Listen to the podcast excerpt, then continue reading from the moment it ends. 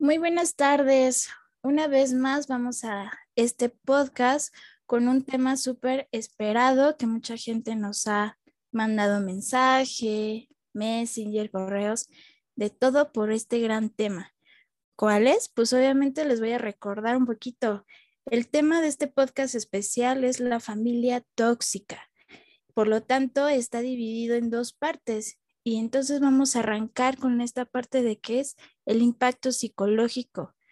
Y pues bueno, ¿cómo vamos a iniciar? Pues obviamente les tengo que presentar a dos invitadas muy, muy especiales.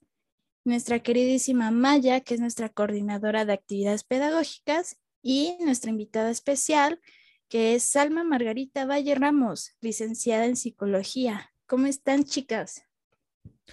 Hola, muy bien, muchas gracias. Bienvenida, Salma. ¿Cómo estás? Hola, hola, hola, pues aquí muy feliz, ya que en esta ocasión, bueno, me han invitado y yo aquí gustosa de estar con ustedes. Nada más les pido una disculpa a nuestros oyentes, que de vez en cuando me va a dar un poco de tos, ah, pero todo bien, todo perfecto, aquí estamos. Con toda la actitud así, eso me late muy bien. Muy así es. Pero bueno, este tema creo que es un poquito que nos vamos a extender muchísimo, así que, Salma, amiga querida, te voy a preguntar, ya no puedo quedarme aquí quieta. Esto de la familia tóxica, digo, supongo yo que hay características, pero también, ¿qué hay de impacto psicológico? ¿Nos puedes explicar? Oh, es que es, es un súper temazo, o sea, de verdad, va a ser un buen chisme esto. Siéntense, oyentes, todos los que nos escuchan, siéntense, porque este tema está para largo. Muy buen Así es. Bueno, pues vamos a comenzar. Pues en primera hay que hablar sobre, pues, la familia, ¿no? O sea, tú, tú lo estás diciendo, ¿no? ¿Qué impacto psicológico tiene la familia tóxica? Pero desde el principio, ¿no? ¿Qué impacto, impacto psicológico tiene la familia, pero normalmente, ¿no? Y sabemos que como objetivo la familia pues tiene aportar una base sólida para afrontar la vida adulta con sus dificultades, brindar apoyo, sobre todo un lugar seguro. Recordemos que em, en nuestra casa creo que es el único lugar en donde podemos dormir así a, pierna suelta, diría, ¿no? Muy tranquilos. Exacto, vamos a otra casa y dormimos, pero no completamos totalmente el ciclo del sueño, ¿no? Y no es como en nuestra casita, nuestro hogar, ¿no? Eh, inclusive me resulta chistoso porque cuando llegamos a hacer eh, terapia sobre imaginería respectiva a, psicoterapia transpersonal, podemos notar que decimos, ve a un lugar seguro y muchas veces siempre es mi recámara, eh, la casa de mamá, la casa de mi papá. Entonces, desde ahí estamos viendo cómo es la unidad social, ¿no? Más importante de un ser humano.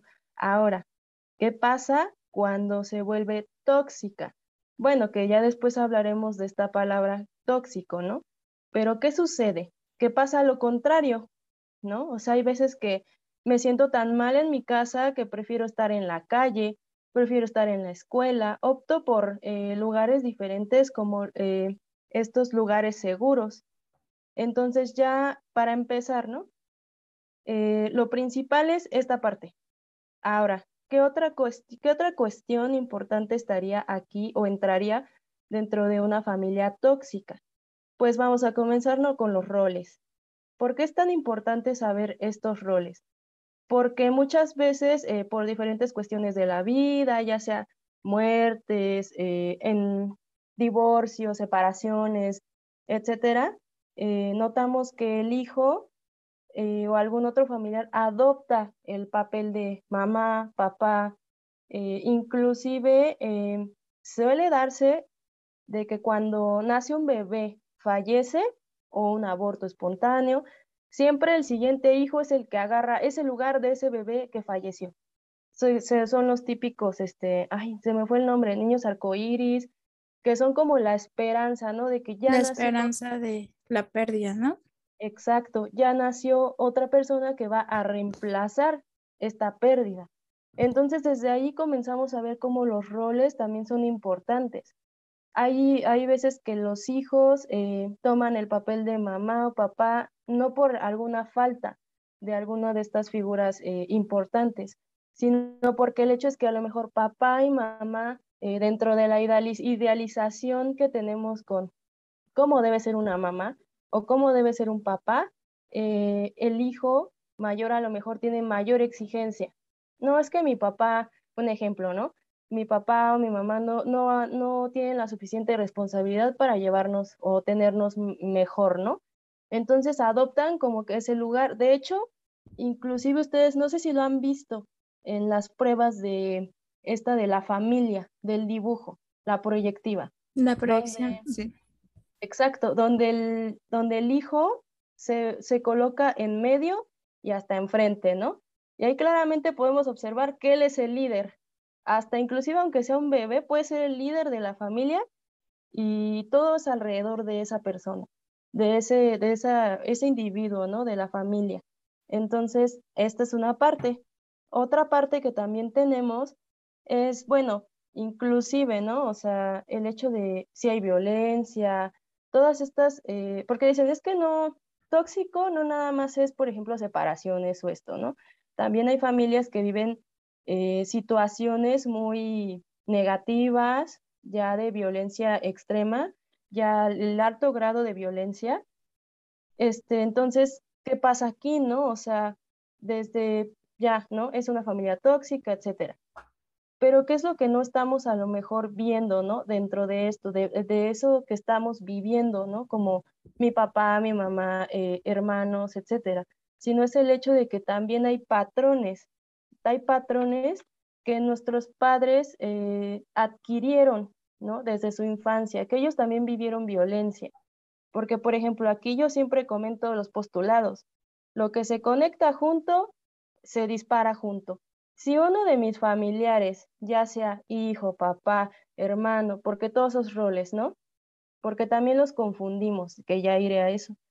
Este, es el hecho de que con uno que esté mal, todos los demás, por eso mismo está esta palabra tóxica, porque hasta eso no está bien como dicha en el sentido del lenguaje, pero como simbolización que nosotros tenemos, ¿no? Como todo el ser humano siempre simboliza todo lo que lo rodea, absolutamente todo. Por eso están esto de los refranes, ¿no? Sea, simbolizaciones del mundo. Entonces, tóxico, ¿qué es la palabra tóxico, no? Para comenzar, pues es esta parte, ¿no? De de algo que me envenena, porque si tú lo ves en el diccionario es una sustancia que envenena. Ajá. Si lo vemos como una simbolización, esto me está diciendo que está envenenando mi, mi, lugar. Un ejemplo, ¿no? Como las naranjitas, estas naranjas que se pudren, ¿qué pasa con las demás naranjas? Ustedes que han observado. Cuando una naranja se empieza a pudrir, como que empieza a infectar a las demás naranjas. Exacto. Entonces a esto se refiere este postulado, ¿no? Que manejamos mucho en psicoterapia transpersonal. El hecho de que ya con que uno se encuentre eh, con alguna problemática que en, su momento ahorita les mencionaré algunas características, ya los demás se van a contaminar. ¿Por qué? Porque, digámoslo así, recordemos que a lo mejor en otros eh, en otros momentos, en, otros en algunos talleres, he comentado que somos como un cubito de Rubik. No sé si se acuerden. Los oyentes en algún momento creo que lo llegaron a ver en un videito. Entonces, si mi parte física, ves que se divide en las caritas, ¿no? Una carita es lo físico, la otra es lo psicológico, la otra es lo social, ¿no? inclusive ahora la espiritualidad está involucrada, ¿no? Si, mi cubito de Rubik se mueve, pues mis caritas se van a, ya no van a ser del mismo color, ya, ya van a estar totalmente desintegradas, ya no van a estar en orden, ¿no? Como, como debería de estar, como deberíamos de armarlo. Entonces, ¿qué sucede? Que si mi parte física, a lo mejor vamos a poner un ejemplo, yo como mamá, si mi parte física, que es a lo mejor la enfermedad, ¿no? Eh, por ejemplo, esto del COVID, vamos a ponerlo con el presente, el COVID. Me da COVID, ajá, ¿qué es lo que sucede? Que me aíslo, me aíslo por, que ahorita ya dieron siete días, pero digamos nos daban quince, ¿no? Un mes. Un mes. ¿Qué pasa si mamá no puede salir? Mamá es que cuáles son sus funciones de mamá, que mm, obviamente no, no hay como algo reglamentario, pero la sociedad lo ha colocado, ¿no? Y inclusive algunas mamás se han puesto ese, ese papel, a lo mejor, ¿no? De cocinar, que ahorita en el presente ya no es así, ¿no? Pero, ¿qué sucede? Obviamente los niños, eh, ¿cómo lo van a ver los hijos? A ver, ustedes, ¿cómo ven este panorama? Pues puede ser este algo complicado, ¿no? Porque ya no va a haber quien, como lo dices tú, quien me cocine, quien me cuide, quien me, me apapache cuando esté triste. Sí, así es, así, así, así, ¿no? Simplemente el hecho de, de ver a mamá, ¿no? De ver a mi, a mi primer eh, figura materna súper especial, ¿no? Desde que fue la primera persona que conocí en mi vida, ¿no? No está, porque está enferma. Entonces, ¿qué va a suceder? Mi, todo mi círculo social va a cambiar. Papá va a tener ahora que hacer las dos funciones que ellos habían, eh, ¿cómo decirlo?, acordado en la casa, ¿no? Porque no todos hacen lo, lo mismo en cada casa. Eh, papá ahora tiene que hacer todo. ¿Qué pasa con papá? Se estresa. Vamos a ponerlo así. Tienen, todos tenemos un estrés agudo en este momento porque mamá tiene COVID. Entonces, ¿qué sucede? Papá se estresa. La parte mental de papá, si se dan cuenta, ya se movió. ¿no? Aparte de los problemas del trabajo, aparte los problemas de los hijos, que ya se pelearon los hermanos, ¿no? O sea, tenemos diferentes, ¿no? Entonces, ¿qué sucede? Que papá, digamos así, ya afectó su parte mental, ya la, la toxicidad, pongámoslo así simbólicamente, ya llegó a su mente. ¿Qué va a suceder? Que a lo mejor se le bajen sus defensas a papá y se enferme de COVID. Ajá. ¿Por qué? Porque ya movió. Sabemos que gran parte de nuestro sistema inmune es parte psicológica, también tiene algo que ver. Ajá respetando la ciencia y todo, porque ya luego ya, ay, no, es que ya se ponen a pelear, no respetando esa parte, pero sí tiene algo que ver. Entonces, ¿qué va a suceder? Pues que se va a enfermar. Y ahora papá está aislado un mes, mamá también. ¿Quién nos va a llevar a la escuela? No, pues ahora el hermano mayor, vamos a poner el ejemplo, tiene que hacer las funciones de papá, mamá, y papá. Exacto, rol de hermano, rol de hijo y aparte de estudiante, ¿te imaginas? Entonces ahora se le sobrecargó al hijo. ¿Qué va a pasar? Pues que obviamente no cuenta con la suficiente experiencia o, vamos a decirlo así, de, adulto, pues es todavía a lo mejor un adolescente o un niño, ¿no? No tiene esa visión de un, de un adulto, de la vida, ¿no? Como Exacto. es. Entonces, Pero, por ejemplo, perdón, perdón, una pregunta. Eh, bueno, en este caso, por ejemplo, ¿qué, ¿qué sucede cuando el hijo, en este caso, que bueno, ya papá se enfermó, mamá ya se enfermó, ¿no? Están aislados. El hijo mayor pues tiene que tomar el rol. ¿Qué sucede cuando el hijo, por decir, se revela y dice, no, no, no voy a tomar el rol? Por X razón, no lo toma. Entonces, ¿qué sucede con mamá y papá? en ¿Su pensar o qué? Pues obviamente, aquí pues, ¿qué pasaría, no? obviamente papá y mamá a lo mejor hasta tengan que inclusive, eh, ¿cómo decirlo? Ya en vez de, de tener o pasar su enfermedad como tenía que ser descansando, tendrá que a lo mejor crear otro tipo de comunicación, ¿no? O una de dos, ¿es esa? O dice papá y mamá, pues ni modo, yo tengo que salir porque pues, ¿quién más lo va a hacer?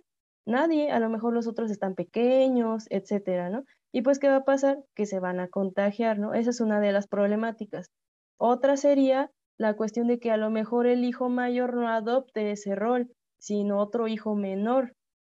O a lo mejor el tío, o a lo mejor la abuela, ¿no? Que le hablan así, ya, ya vinculan o involucran a otros familiares. Esa podría ser también una tercera opción, que igual no sabemos la convivencia cómo esté con las otras, eh, con las otras partes y es donde ya empieza a haber problemáticas y no, es que yo te cuidé, ¿sí, sí me explico? Dependiendo también la comunicación. Entonces ya si se dan cuenta, todo se volvió un lío, todo. Y solamente porque se movió uno de nuestras caritas, que es la física. ¿Te imaginas cuando la uno de la familia tiene cáncer? O sea, si se dan cuenta entonces, ahora también qué pasa cuando tenemos enfermedades mentales, también sucede. Ahora yo también les, bueno, también hay cosas que les quiero comentar. Aquí inclusive se me hizo interesante porque en el impacto psicológico, no sé si han visto ya la película de Encanto. Ah, la de No, ya no. ¿No? Pues No. de verdad se las recomiendo a ustedes y a todos los oyentes porque es la verdadera eh, ejemplificación de lo que es una familia tóxica disfuncional de verdad. ¿Por qué? Porque dentro de esta película comenzamos a observar que hay patrones, lealtades, hay trastornos psicológicos, hay idealizaciones sobre todo, porque estamos acostumbrados a que siempre hay una idealización de tienes que ser mamá perfecta, tienes que ser papá perfecto, el hijo perfecto. Entonces, te van llenando de ideas, ¿no? Porque aquí hay otro de los postulados, todo acontecimiento vivido es transpersonal, o sea que es transgeneracional, que toda la, eh, la cuestión familiar de acerca de el árbol genealógico, todo lo que hayan vivido tus antepasados te va a afectar a ti. ¿Cómo? No sé, voy a poner el ejemplo. ¿Alguna vez eh, han tenido algún familiar que no conociste, pero escuchas que dicen, te pareces mucho a tu tatarabuela, a tu bisabuela. Así eras, igualita que ella, enojona, así te empiezan a colocar etiquetas. Hasta borrachos, luego les dicen, ¿no? Eres Sí. igual de borracha y viene de familia. Sí, Parece- la he escuchado. Entonces, desde ahí ya te está afectando porque de- en tu mente te están colocando, eh, bueno, ya sea por la programación neu- neurolingüística, ¿no? El hecho de que tú eres enojona, tú eres borracha, tú así, ¿no? Todo lo que tu familia, y tú así, yo soy yo, ¿no? En primera, no soy la bisabuela tal, ¿no? Desde ahí ya nos está afectando el cómo, eh, ahí también hay otro ejemplo, ¿no? De que la bisabuela se separó porque estuvo, bueno, sufrió violencia, tuvo una familia disfuncional. ¿Qué pasa? Sigue el patrón, eh, se casa con un hombre que es, es eh, violento, la golpea también, digámoslo así, que hay ese patrón. ¿Qué sucede? Que entonces a lo mejor, si estamos hablando que la abuela vivió eso, lo más seguro es que tu mamá tenga eh, patrones de violencia. En este, en este caso, el impacto, si se dan cuenta, psicológico no nada más va tan, no te afecta ni siquiera a ti, tan, bueno, sí te afecta en el sentido de que no es lo único, sino también afecta tus relaciones de pareja, tus relaciones de amistad, eh, tus relaciones en el trabajo, cómo vas a hacer en el trabajo, todo eso afecta por lo transgeneracional que traemos, lo intrageneracional que es la sociedad, todo lo que aprendemos, ¿no? Y somos som- como esponjitas todo el tiempo, ¿no? Y más sobre todo en la infancia, bien lo sabemos. Y ya aquí empiezan, ¿no? Los conceptos. Lo que decíamos, esta palabra tóxica es un concepto social que ahora ya eh, se encuentra, ¿no? Pero ¿qué pasa con los conceptos de amor, de pareja? Todo eso, ¿no? Es lo que aprendes y lo adoptas también, igual transgeneracionalmente. Y está la parte intergeneracional, lo que soy yo, lo que yo desde mi infancia he estado creando en mi mente, en mi entorno. Desde ahí, pues obviamente, como decía, voy a poner mucho aquí a Freud, ¿no? El hecho de, de la infancia es destino. A lo mejor unos podrán decir, y, es, respetable, eso no es cierto. Pero sí muchas cosas de nuestra infancia están ligadas a, esta parte, desde que nos, eh, desde cómo nos alimentaron, eh, de el primer contacto con mamá, en cómo nos enseñaron ir al baño, ¿no? En cómo eh, esta parte de complejo de Edipo. Entonces, desde ahí, cómo yo fui creciendo, observando el mundo y me fui haciendo esas ideas de cómo era el mundo y cómo tiene que ser. Entonces, el impacto psicológico de la familia es increíblemente grande en todos sus aspectos. Y esta, esta película las demuestra. Hay partes inclusive en donde la abuelita es el líder, me parece que el líder de, de todos, siempre hay como una de, es más, fallece hasta la abuelita y dejan de juntarse todos, se pelean y ya, bye familia. Sí, se empiezan a separar, ¿no? Porque ya no, ya no está esa persona que los juntaba, los unía. Ya no está ese líder, que es la que decía, se van a hacer las cosas así. Aquí sucede igual en cómo todo este impacto eh, y dependiendo la opinión de ese líder, es como afectaba a cada integrante del grupo a tal grado de, de trastornarlos de uno tenía que ser perfecta, la otra tenía que cumplir con todos los objetivos que se le ponían, la otra no era buena para nada, el otro era el típico oveja negra, porque eso siempre va a suceder, la oveja negra, ¿no? La, la distinta, la que siempre está en contra de todo esto, y es la que siempre, ¿no? Dicen que sana a la familia. Sí, así es. Hace un momento dijiste un, un punto importante acerca de las familias disfuncionales. Yo tengo una pregunta. ¿Hay alguna diferencia entre familias tóxicas y familias disfuncionales o es lo mismo? Es sobre todo la, parte, lo que hablábamos, la parte de la expresión, de cómo lo, lo manejamos verbalmente, porque en el diccionario la palabra tóxico es lo que contiene veneno o que nos envenena. Y la parte eh, que menciona disfuncional es un fenómeno que produce consecuencias contrarias del buen funcionamiento de un sistema.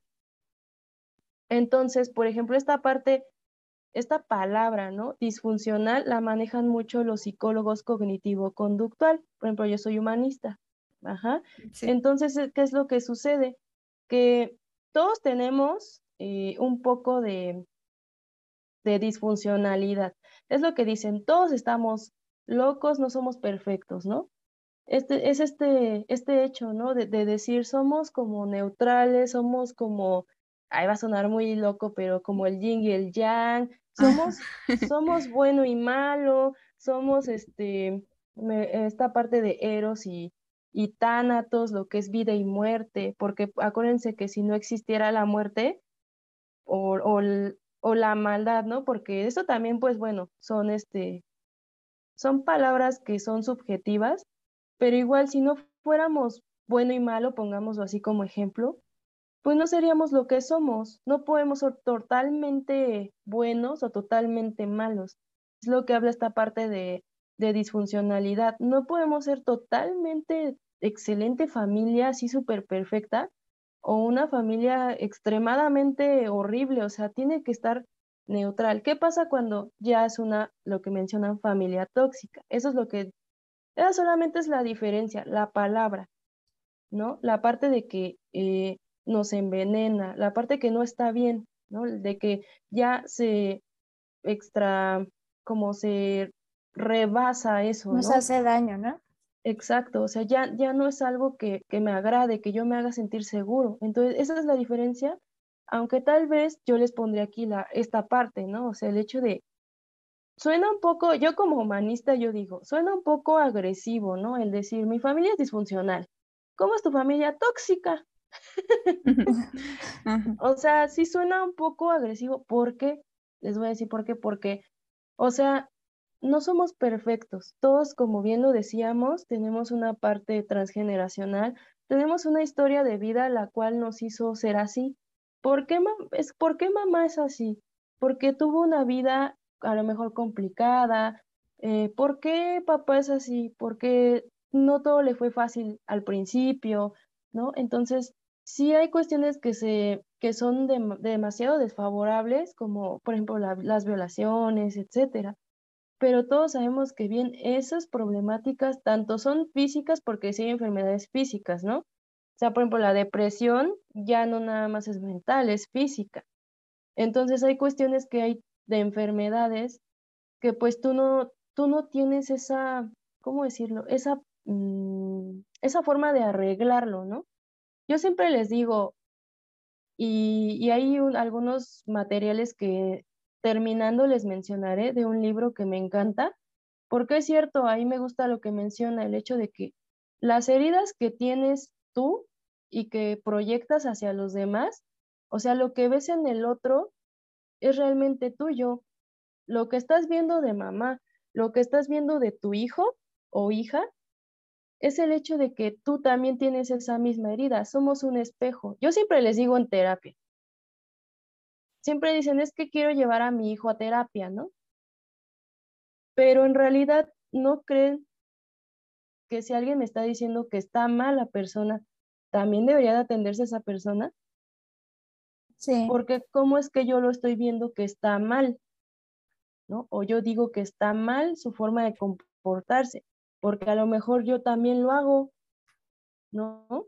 Entonces, es, es eso, o sea, a veces también los niños son, pues son la copia de sus papás.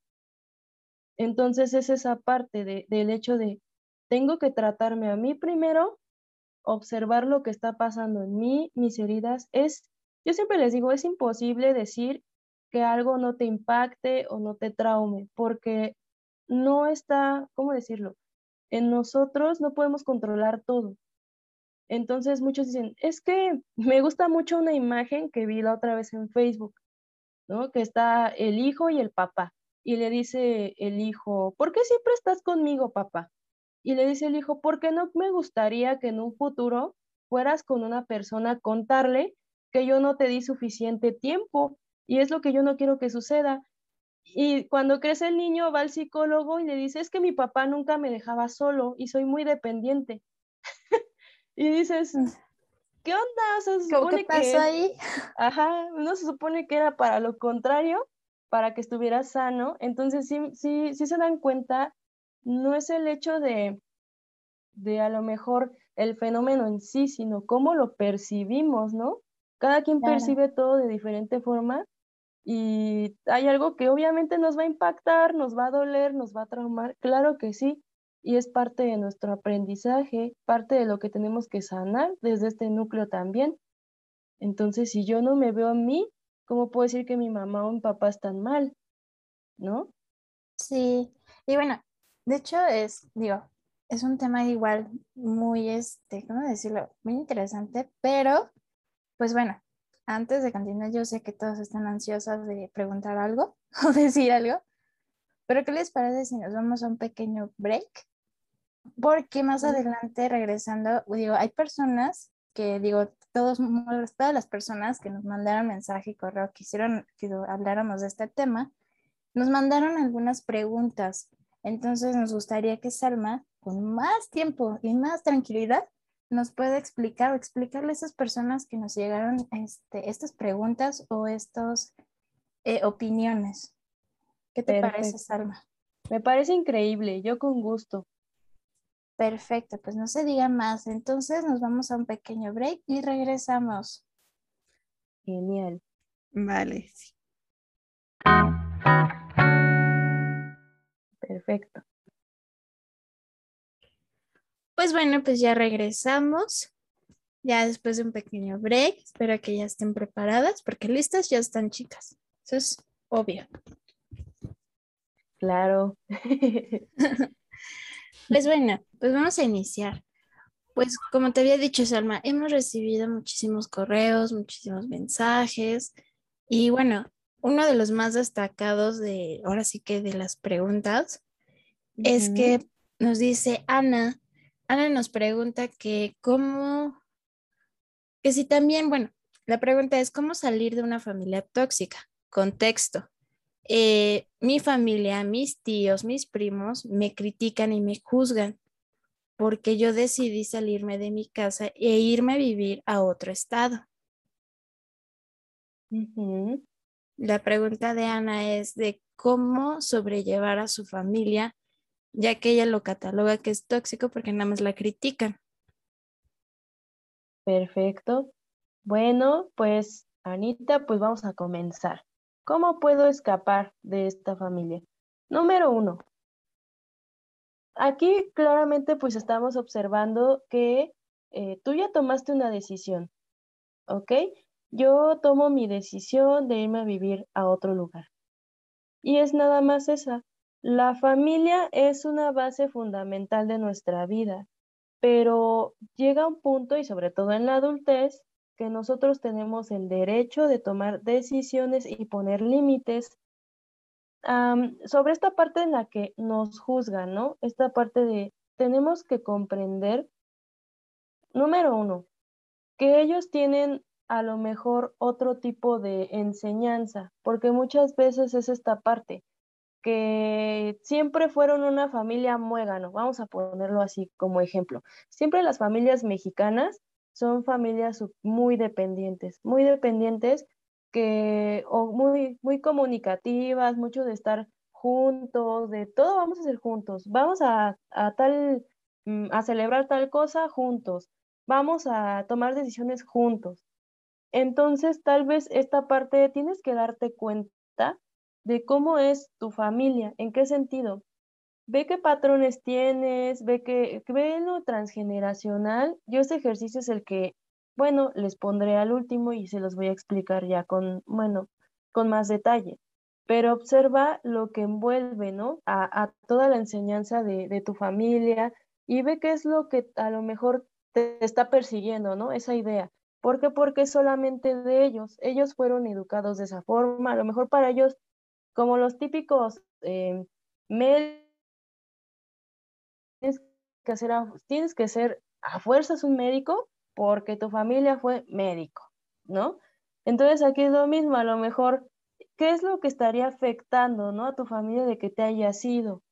Velo de esa forma también, ¿no? O sea, el hecho de, pues, que te extrañen. Acuérdate que muchas de las emociones también se expresan eh, con otras. Ejemplo, hay personas que la tristeza la, la expresan como enojo en vez de, de tristeza, porque por esa a lo mejor eh, incapacidad de, del hecho de que no pueden remediarlo, no tienen la solución y no pueden mandar sobre el otro lo que tiene que hacer.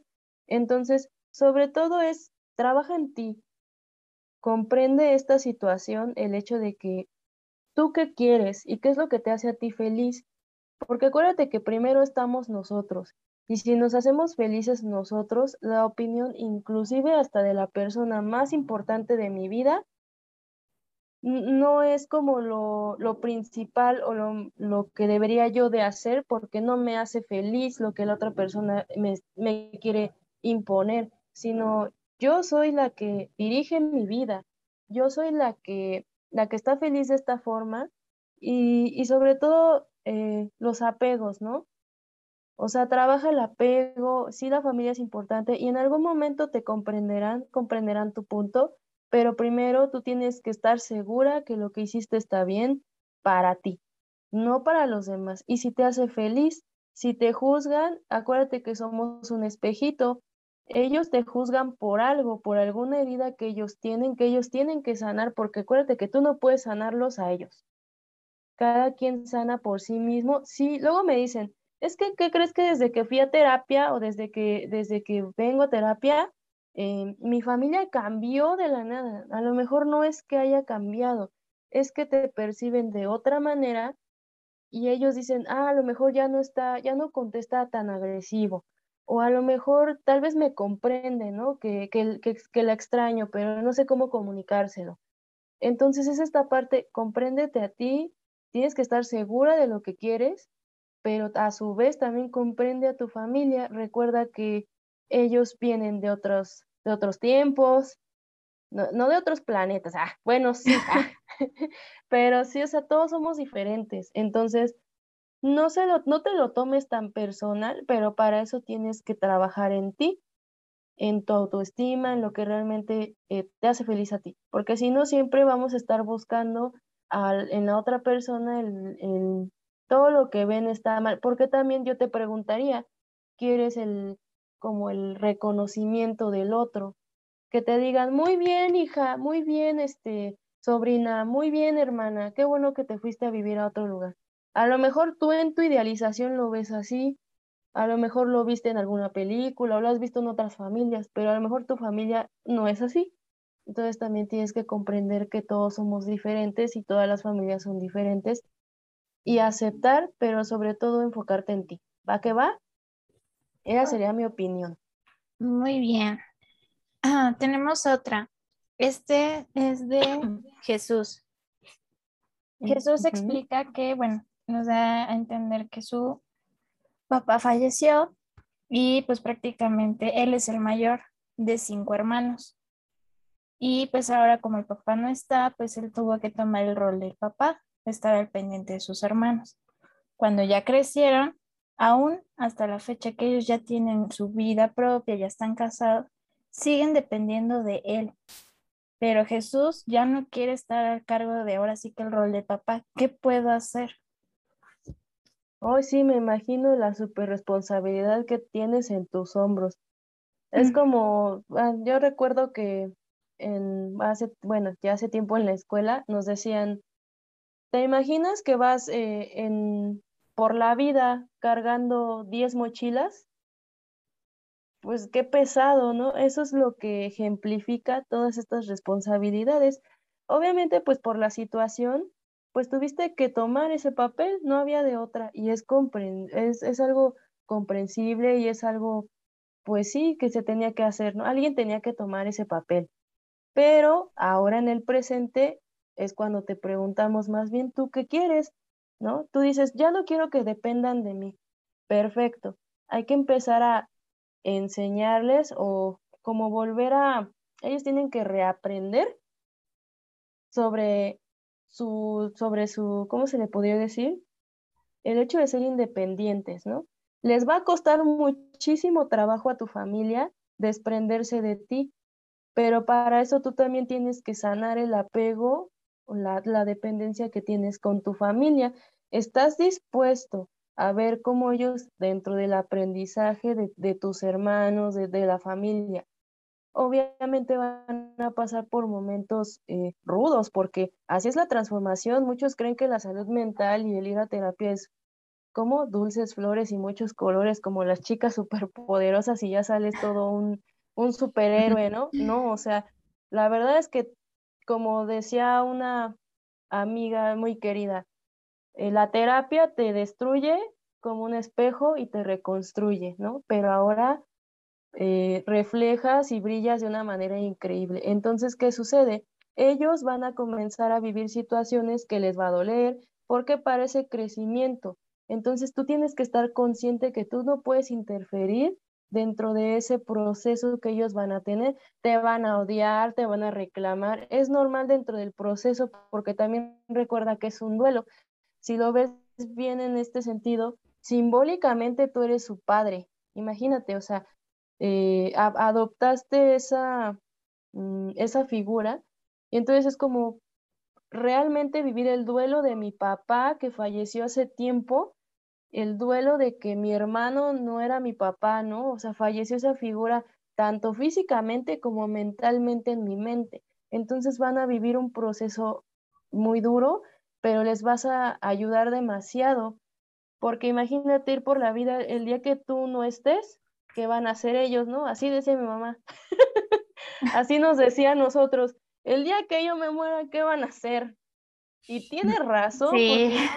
No tenemos que depender, o sea, sí, de pequeños a lo mejor pues tenemos algunas necesidades que no podemos hacer, ¿no? Nosotros mismos, pero ya de grandes, ya de adultos, ya tenemos que tomar la responsabilidad de adulto, porque hasta inclusive déjame decirte que tus hermanos dentro de la eh, personalidad o tipos de, de, en este sentido, son como niños, a pesar que son adultos, entonces ellos tienen que vivir el proceso para llegar a ser adultos, no padres, porque también hay un límite, lo que decíamos, la disfuncionalidad. Cuando ya nos volvemos muy estrictos y te apuesto que tú, bueno, o sea, por eso mismo del rol de padre, eres una persona muy perfeccionista, eh, muy el hecho de que, mm, pues siempre tiene ese, ese liderazgo, este, se preocupa de más, por eso también es algo que tendrás que trabajar. Entonces no hay que pasarnos del límite. Ahora ya eres, ya no eres papá, a lo mejor si eres papá, no te, no te conozco, ahora sí que, pero toma el rol. Eres un error, en este momento eres un rol de hermano. ¿Qué hace un hermano? A lo mejor brinda un apoyo, em, un consejo. Exacto, pero no, no manda, no es el líder de, de la vida del hermano, ¿no? Porque ya por todo acuden a ti, tú eres el que le resuelve los problemas, no. Ahora tienes que soltarlos tú tomar la decisión tú, Recuerde, recordemos que primero estamos nosotros. Estar dispuestos a ver su proceso, que en su momento va a haber hasta una separación, no sabemos a qué grado, porque también no sabemos cómo respondan tus hermanos, pero sí el hecho de tú sí libérate y ellos van a comprender después con el tiempo por qué lo hiciste y les vas a hacer un bien increíble y a ti también. Ahora sí que empiecen su proceso terapéutico. Esa es como la respuesta. Que los guíen de cómo es esto, pero ya tienes a lo mejor un ejemplo de lo que sucede o puede estar pasando o podría pasar, ¿no? Pero no lo sabemos. Así es. Espero que hayan tomado nota. y bueno. tomen. y por último tenemos otra pregunta. Esta pregunta es de pues un chico de 14 años. No nos dio su nombre, pero le damos contexto. Eh, su mamá falleció, vive nada más con su papá. Y ya se casó su papá, tiene otros hermanos, pero lo rechaza la esposa. Ahora sí que es como lo pone parece que soy un cero a la izquierda. ¿Qué hago? Ya intenté hablar con mi papá, pero no me hace caso. ¿Qué puedo hacer? Muy bien, aquí número uno, vamos a tener, o sea, lo más importante, eres un adolescente. ¿Qué está sucediendo cuando eres un adolescente? Todo, todo tu cuerpo está viviendo una serie de cambios. Así es de cuenta que está, es que no sé cómo explicarlo porque luego lo malinterpretan. Iba a decir, estás explotando, pero no, no estás explotando. Sino es el hecho de que hay tantos cambios en ti que, que tus emociones, tus sensaciones, todos al máximo, todo tu mente, tu cerebrito está cambiando, tu cerebro está haciendo como los ajustes para, para la vida adulta, para que tu cerebro madure.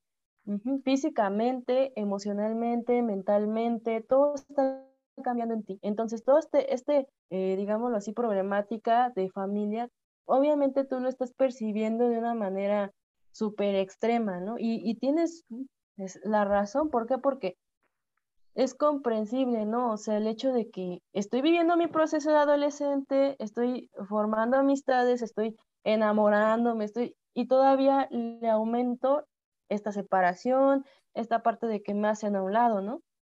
Ahora, ¿Cómo lo puedes solucionar? Yo aquí, en primera, comprende que tienes una edad donde estás teniendo muchos cambios, por lo tanto, está siendo conflictiva, es a lo que iba. Está siendo complicado para ti, estás sintiendo de más. Ahora, la otra cuestión, ya que comprendiste que tu edad está siendo eh, de esta forma, puede estar eh, influyendo. La familia. ¿Qué tanto eh, tú esperas a lo mejor porque dices, es que ya lo comenté a mi papá, ya le comenté esto, pero tú realmente, ¿cómo esperas solucionar este problema tú? ¿Qué te haría feliz a ti? No, obviamente no te puedes ir a vivir solo, ¿no? Ni tampoco te puedes, eh, hay cosas que no se pueden hacer, pero realmente tu, ¿cómo decirlo? Tu papel en este momento a lo mejor no es tanto fijarte en esta parte, sino tienes otras cuestiones más importantes. Entonces, no es que uno, no es que no te quieran, ¿no? A lo mejor, porque también es eso, ¿no, chicas? ¿Ustedes cómo se sentían de adolescentes? Tú sientes que todo el mundo te rechaza porque aparte, déjame decirte que estás buscando tu identidad, estás creando tu personalidad. Entonces estás haciendo eh, muchos, te cambias ya un día, yo a mí me pasaba, yo un día era emo, al otro Tineto, no sé cómo este, se llamaban, otro día era Darqueta, eh, un, día tenía, un día me enamoraba de un chico, al otro día ya tenía otro crush, y dices, no inventes, o sea, estás al, mil, o sea, estás al mil. Entonces, es lo, yo lo que te recomiendo para esta guía es que acudas a, a tu psicoterapeuta y sobre todo vivas este momento, ¿no? Pero de, de un momento más sano y esa persona te va a guiar. Pero sí tienes que entender que tu edad está siendo complicada y que a lo mejor también no es que no es no es que estés viendo que no te quieran, a lo mejor tú lo estás percibiendo de esa forma, pero hay que hacer una entrevista como se debe porque si aquí como que siento que sería un poco, mm, ¿cómo decirlo? Como que no es muy bueno darte un consejo así, nada más porque sí. Sí tendría que yo ver cómo estás, ver cómo está tu familia, ver cómo eh, los comportamientos, ¿no? Entonces sí aquí es diferente. Cuando se trata de la adolescencia, sí tenemos que ver diferentes factores, más todavía que, que un adulto, ¿no? Es más sensible. Entonces sí te recomiendo mejor eso. Y sobre todo para que trabajes en ti, en tu autoestima y que sepas que así eh, te hacen a un lado, porque suele pasar y la verdad es que sí suele pasar. Eh, tú sepas cómo, eh, no decirlo así, esa necesidad de cariño, tú mismo puedas decir, yo me amo tanto que no requiero que mi, mi mamá me diga, vente, te hice, ven, te abrazo, porque muchas veces es así.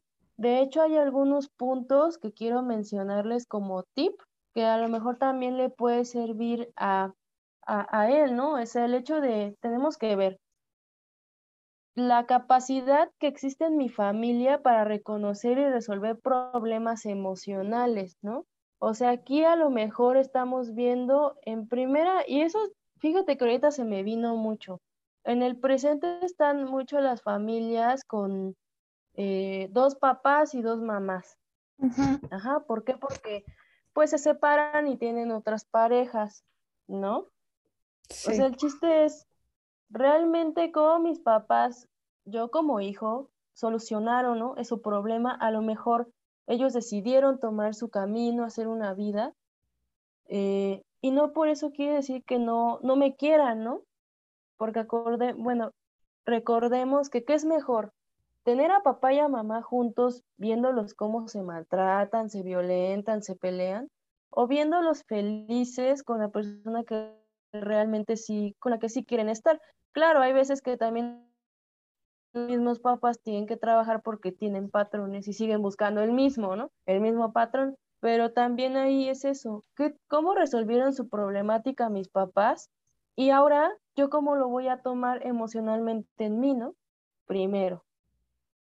Porque ya después viene la sociedad, ¿no? Ese es un punto. A lo mejor ahí puedas tomar, no, pues sí, la capacidad de resolución de, problemas emocionales, aquí está, ¿no? La intensidad y calidad de la comunicación. ¿Cómo es nuestra comunicación? Tal vez es no hablamos, somos de las personas o somos de las familias que siempre a la hora de cenarnos, este, cenamos. En este caso, tal vez no exista la comunicación. Entonces, ahí ya tengo otro tip por el cual a lo mejor a mí me esté creando alguna problemática. ¿Qué quiere decir? Dentro del apego, sabemos que hay diferentes tipos. El apego ansioso, que es el que luego solemos proyectar con las parejas, casi la mayoría, bueno, de los apegos. ¿Y qué pasa? Que soy muy eh, ansiosa, quiero amor todo el tiempo, quiero que me estés diciendo que me amas todo el tiempo, ¿no? Entonces esto de la falta de comunicación con papá o mamá e hijos, y obviamente hermanos también, también afecta mucho, ¿no? En esta parte de los apegos me vuelvo muy necesitado de ese cariño. Entonces aquí trabajar conmigo mismo para poder que yo pueda llenar ese, esa necesidad, ¿no? Sin que pedírsela a otro. Y también está el apego evitativo, ¿no? El hecho de que mm, hay personas que, las que dicen, no, es que buscan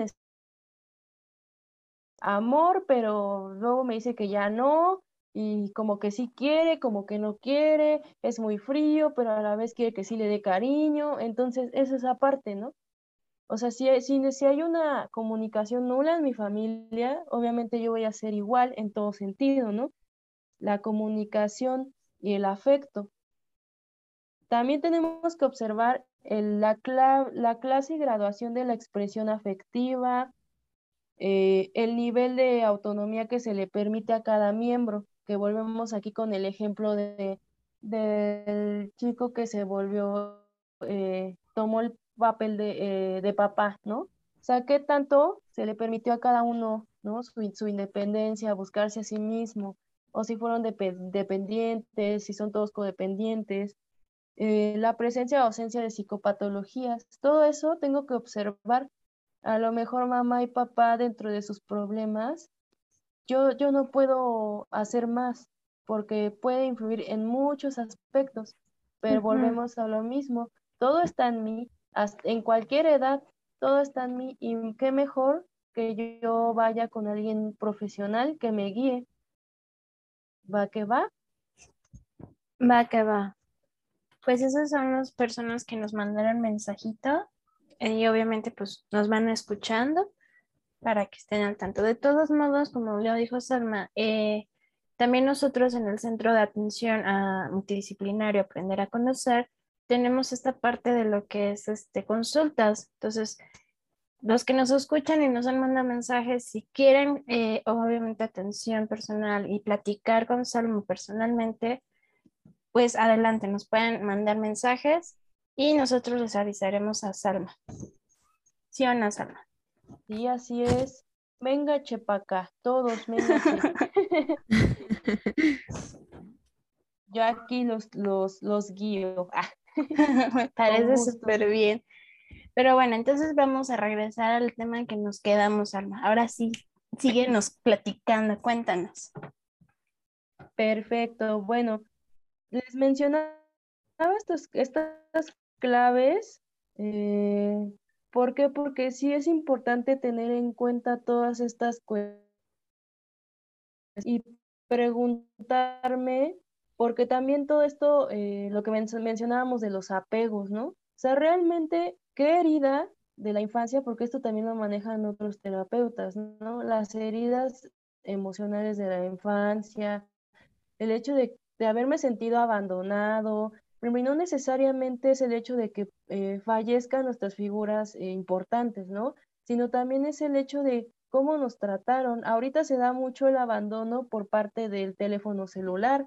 Todo el tiempo vemos a nos obligan a estar en el celular. También lo podemos percibir como una, una herida de abandono y no nos damos cuenta, ¿no? No sabemos que tenemos esa herida o a lo mejor la humillación ¿En qué momento cuando era pequeño, no sé, me vestí de Spider-Man y me dijeron que me veía ridículo, ¿no? Entonces, las palabras, todo, todo de una manera que me duela y es válido, es válido porque no todo es bueno y no todo es hace ratito. O sea, también tenemos que aprender de la vida, también tenemos que que tener estas experiencias, aprender, muchos dirán, ay, yo no quisiera, pues sí, nadie quisiera, pero como dicen por ahí, si no conoces, eh, ¿cómo decir?, los malos momentos, ¿cómo te vas a dar cuenta de los buenos, ¿no? Imagínate, si no, si no tuviéramos todas estas heridas, ¿no? Estos apegos, y el día que nos damos cuenta, ¿cómo llegaríamos a tal potencial de descubrir una versión increíble de mí en la cual yo me amo, me respeto, puedo eh, estar libre de, de ataduras. Quiero, esto no quiero. Em, inclusive si te das cuenta, hasta, o chicas si se dan cuenta hasta en la comida, ¿no? O el, el aprender a decir sí, no, el hecho de, también las adicciones intervienen mucho en esta parte, Fíjense si, si tienen problemas de alcoholismo, tabaquismo, eh, está vinculado con mamá, o sea, ¿por qué? Por la parte oral. Mi mamá en algún momento me así, ¿no? Que me haya contado un ejemplo, ¿no? Que, que se desesperaba porque eh, me alimentaba y yo lloraba. Entonces, todo eso también, ¿qué o no nos hace? Llega un momento en nuestra adultez que nos duele, niño me orinaba en la, en la cama y me regañaban, me ponían unas regañizas así, ¿no? Entonces son ejemplos que muestran heridas y, sobre todo fijaciones, por ejemplo, a los que regañaban cuando se orinaban o cuando iban al baño, son personas inseguras, son personas que, que, le tienen miedo a, a, crecer, a nuevas cosas. ¿Por qué? Porque se supone que dentro de esta parte anal pues encontramos esa, esa fuerza, ¿no? Esa parte de esa seguridad, ¿no? Eh, entonces hay muchas heridas que, que no tomamos en cuenta porque también fíjate, y esta palabra es muy buena, el victimismo. Como parte, y sobre todo en, la, en, en México nos colocan mucho esta parte del victimismo por las novelas, por todo, todas esas películas, eh, inclusive hasta en las princesas, o sea, hasta que salió creo que esta Mérida y Mulan, ¿no? Creo, o sea, dejaron, dejaron, de ser tan víctimas, tan, ay, tiene que llegar un príncipe y salvarme, porque muchas mujeres siguen con ese pensamiento de, soy una princesa y tú tienes que venir a salvarme. ¿Por qué no eres la reina? ¿Por qué no te quieres, no, no puedes eh, llegar, ¿no? A ese título de reina, de, a ver, yo quiero estar igual que el rey, ¿no? Y los dos eh, comunicarnos increíblemente, todo eso, ¿no? Entonces, el victimismo, el hecho de, ay, es que soy, soy este, me quiero, está vinculado, no es malo, porque también todo esto es inconsciente, no lo vemos, no lo percibimos hasta que eh, alguien viene y nos dice, eres bien víctima, ¿no? O te pasas de, de telenovelero. Luego así yo le decía, ¿no? A, que veía muchas novelas, que no voy a mencionar quién, ah, no, no es cierto. Porque me voy a oír y va a decir, ah. No, pues sí, o sea, veían muchas novelas y ya actuaban como las novelas, así, no, es que ya no quiero nada. Y dices, wow, ¿cómo? O sea, impacta, o las noticias. Ves noticias y todo el tiempo estás alterado, eh, todo el tiempo estás eh, eh, hipervigilante, a ver si te asaltan, si no te asaltan, si no ya mataron al, al de la esquina, o sea, todo eso también hay que cuidar qué vemos, qué escuchamos, para qué, para que también todo, ¿no? O sea, el victimismo es el que está súper mm, como marcado aquí y es lo que más se ve, el hecho de, no, es que él está mal o ella está mal, no hace las cosas como, como yo quiero, ¿no? O sea, pues sí, entre victimismo y manipulación y ya se aumentan más, entonces, y eso va mucho igual para las familias, las parejas, los amigos, el hecho de, de, acá todo les digo que sí, cuando les dicen, ¿no? ¿A poco te aventarías a, a un barranco, ¿no? Si te dicen, ah, no, pues ahí no, ah. Entonces, ¿cuándo vas a aprender que hay veces que muchos barrancos eh, los estás, te estás aventando, o sea, obviamente simbólicamente, porque no has aprendido a decir no, no te atreves, ¿no? O sea, son muchas cosas, muchos puntos que tratar, entonces sí hay que prestar mucha atención en nosotros, porque no le podemos tampoco echar la culpa sin darle esa responsabilidad. Sí, todos dan lo mejor que tienen, porque acuérdense que no hay, no hay un libro que diga cómo ser el papá o la mamá perfecta, o cómo ser el hermano, el tío, la abuela, ¿no? Perfectos. Entonces, según hay, pues, sí hay escuela para padres, pero en sí todos somos diferentes. Nos dan tips, pero la verdad es que la perfección no existe y, y yo como les digo a muchos compañeras, colegas, que, que inclusive hasta como profesionistas, ¿no? Como mamás, dicen, es que cómo es que yo sé la teoría y, y mi hijo está traumado, ¿no? Pues es que nadie es perfecto y aunque tengas la, la, mm, ¿cómo decirlo? La, la respuesta a, a, la vida eterna, no sabemos si realmente vas a vivir toda la vida, ¿no? Como decían, si eres psicóloga, ¿por qué no lees tus apuntes? Ah, pues también tengo derecho a estar triste. Sí. ¿No? Sí, así es. Y, y, sobre todo nosotros, o luego dicen también, ¿no? Porque es que son los mitos, ¿no? ¿Por qué no te atiendes a ti mismo o te sanas? Porque yo me voy a hacer la víctima a lo mejor, ¿no? O no voy a poder, o no me voy a dar como ese, mmm, esa responsabilidad de decirme la verdad, ¿no? ¿En qué estoy mal? Porque acuérdense que para nosotros siempre estamos bien, nuestra mente no hace nada, todo está bien, nosotros somos los buenos y todos son los malos. Pues sí, obviamente. Sí, así es. Ahorita que comentas esto de sanar, ¿nos puede recomendar a nosotros, a nuestros oyentes, algún libro Claro, por ejemplo, yo al, eh, tengo mi libro favorito así que explica, eh, me encanta porque habla de estas heridas que, que adquirimos en la infancia.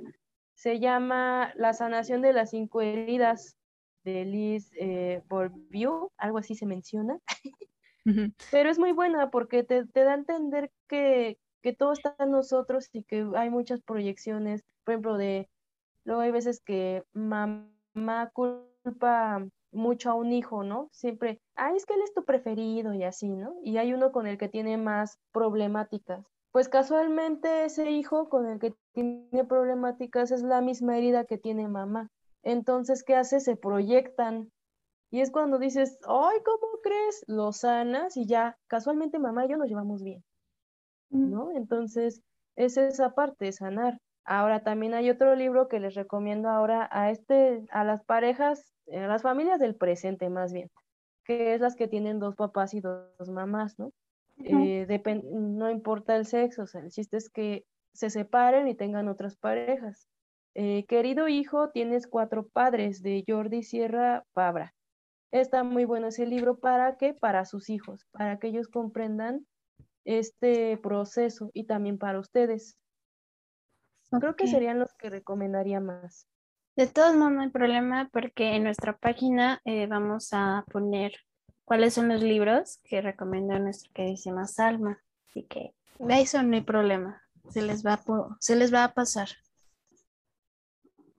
Perfecto. Pues bueno, chicas, es un tema muy interesante. Eh, yo creo que vamos a volverlos a retomar más adelante, porque sí, creo que hay muchísimas cosas por qué hablar. ¿Es así, Salma? Así es. Sí, es que es todo un mundo. La mente es todo un mundo. Así sí. Y pues, pues muchas gracias. No, al contrario, Salma, fue un gusto y no se preocupen porque no es la última vez que la van a escuchar a ella. ¿eh? Bueno, va a estar en muchos podcasts con nosotros, ¿verdad, Salma? ¿Te vas a acostumbrar a estar con nosotras? Sí, ah. Perfecto, a mí me encanta, me encanta el chisme, ¿eh? ya vieron, no paraba, no paraba. El modo chisme. El pico. Ahorita estamos en modo comadres, ok. Así es. Pues bueno, pues muchísimas gracias, Alma. Y obviamente para todos los... Espero les haya gustado mucho. Pues obvio, claramente. ¿Quién no va a querer decir que no? El que diga que no, ah, no es cierto. No, pero sí, fue muy, fue muy interesante y no se pierdan la segunda parte de este podcast que nos va a estar acompañando lo que es esta Lisbeth y Vanessa, que son licenciadas en psicopedagogía. El segundo tema viene siendo el impacto con los hijos sobre la familia tóxica. Así que prepárense. Y pues bueno. Muy buenas. sí.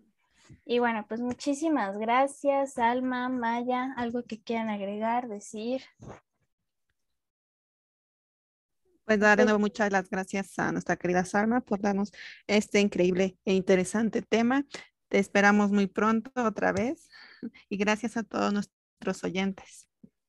Pues yo, yo les agradezco por la invitación, por esta nueva experiencia, a nuestros oyentes y a ustedes. Les mando un enorme abrazo y sobre todo, ¿no? A mí me encanta la frase, quien no vive como quiere es porque no quiere, ¿eh? así que ustedes pueden, claro que sí. Y qué mejor que así se cierra este broche. pues muchísimas gracias y nos vemos en el próximo podcast. Adiós. Bye. Hasta luego.